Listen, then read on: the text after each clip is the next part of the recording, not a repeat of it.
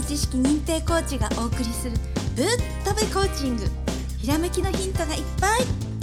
原隆コーチと渡辺直子コーチがお送りします。それでは本編スタートで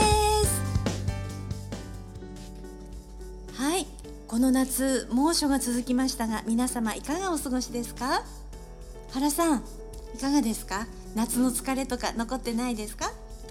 はい、えー、ありがとうございます。なこさんね、僕の方ね、あの全然夏バテもしてなくてね、まああの前回で毎日過ごしていますが、はい、えー、そろそろもうね秋が来てますからね、えー、9月に向かって、まあいろんなね皆さん秋を過ごしていくと思うんですけども、まあ読書の秋、まあね、はい、芸術の秋っていうのね。はい。あの僕も頑張ろうと思って最近ギターをそろそろ練習し始めるようになってきました。いい感じですね。さすがですね。ね。はい。でやっぱり何か一つねあのこの秋トライしようっていうのがやっぱり一番大事だと思いますけども、はい、まあね食欲の秋っていうのもありますしまあいろいろと皆さん考えられたらいいと思いますで、はい、今日は、えーと、はい、以前からねあのちょっと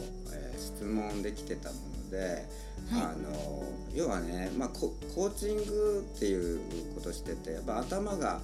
えーまあ、よく回るようにするわけなんですけどもだけども、はい、その若者に向けるコーチングっていうのもあったんですけども、まあ、はい、高齢者に向けるコーチングっていうのもねあの、やってたんですけどもそこでぶち当たる問題がね、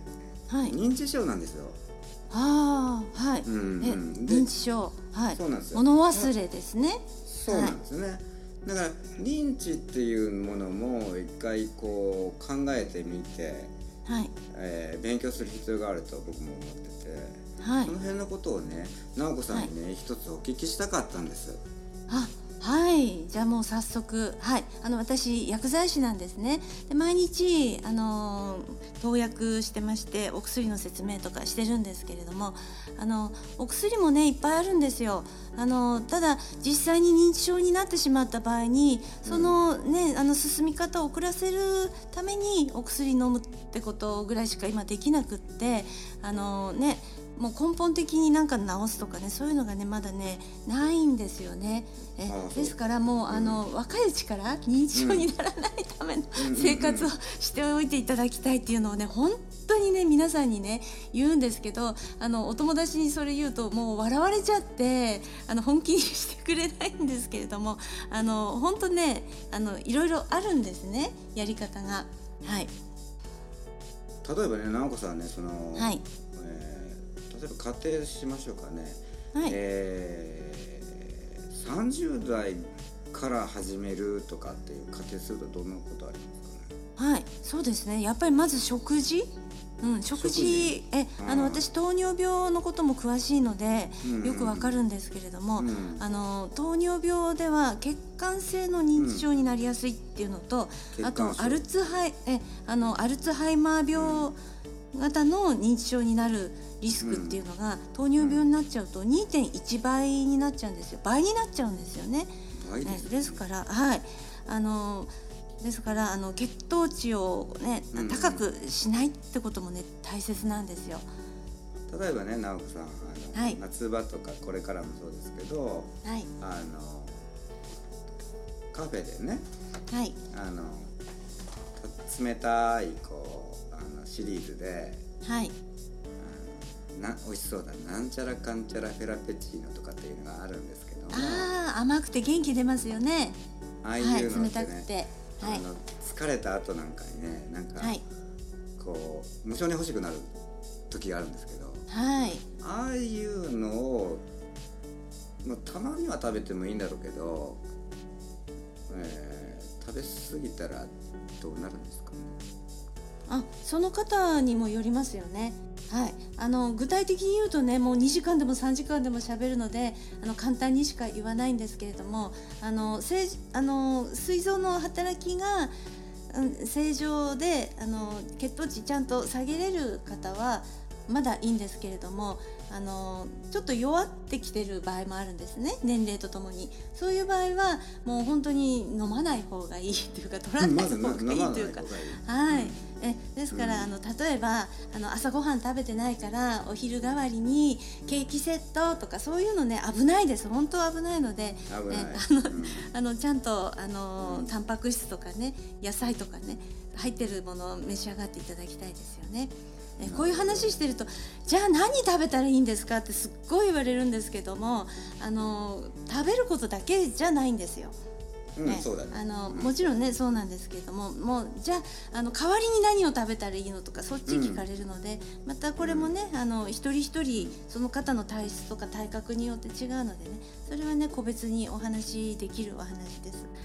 でやっぱりねあの食欲ってあの一生懸命抑えようと思っても理性で抑えようと思っても美味しいもんだからすぐ「いや食べたい!」ってなっちゃってその理性と感情のねバランスっていうのもありますよね。ね、あの本能なので食べたいので、ね、その辺がねちょっとねあのやっぱり一人一人やっていく部分かなって思います。なるほど、うん、でならちょっとこう年齢を上げて高齢者の方の、はいまあ例えば高齢っていうかどうかわかんないですけどね、はい、50歳以上って考えたらどういう感じ、はい、シニアですね。はい、シニア、ね、シニア シニアの方はもう内臓の働きがねやっぱり少し弱ってきてる可能性があるのでもう本当ねそういう暴飲暴食しないってこと大事です。あとはあのやっぱり体が回復する時間が必要なので睡眠をちゃんととるっていうことですよね。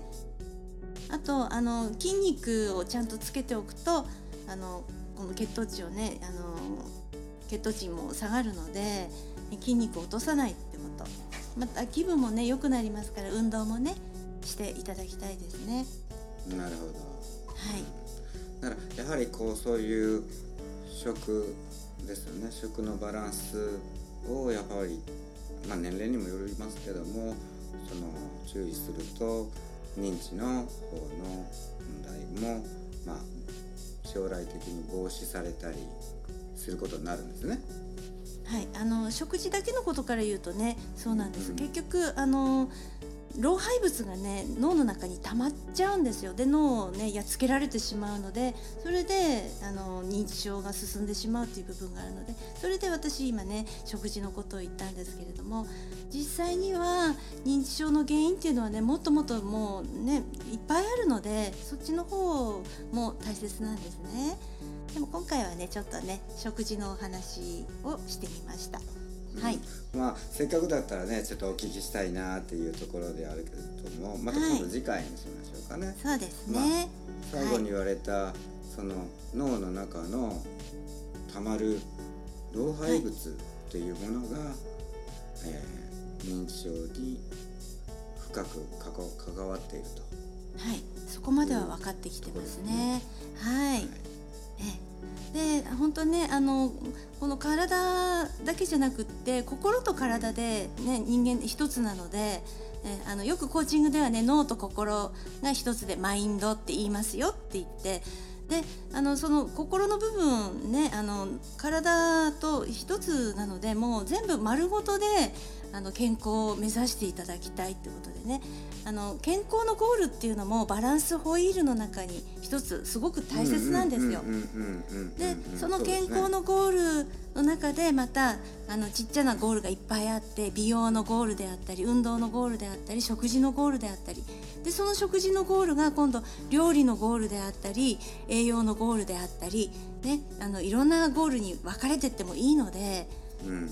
バランスホイールの一つにね健康のゴールもほいっとこう放り込んでみてください。そうですね、はい、じゃあ今日ね、えー、聞いてくれたリスナーの方は、はい。えー、秋の一つのゴール設定として、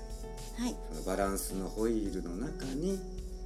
健康のゴールを設定しそれを自分で、えー、アファメーションビジュアライゼーションしていくのもいいと思いますね。そうですね。やっぱり大きなゴールを達成するためには健康であってほしいですよね。はい、はい、そういうことです。本日も直子さんどうもありがとうございました。はいありがとうございました。二人の友部知識認定コーチがお送りするぶっとべコーチング。今日のお話はいかがでしたか？ひらめきのヒント見つかりましたか？あなたならできますよ。質問のある方は説明書きにあるメールアドレスにどうぞ。では次回もお楽しみに。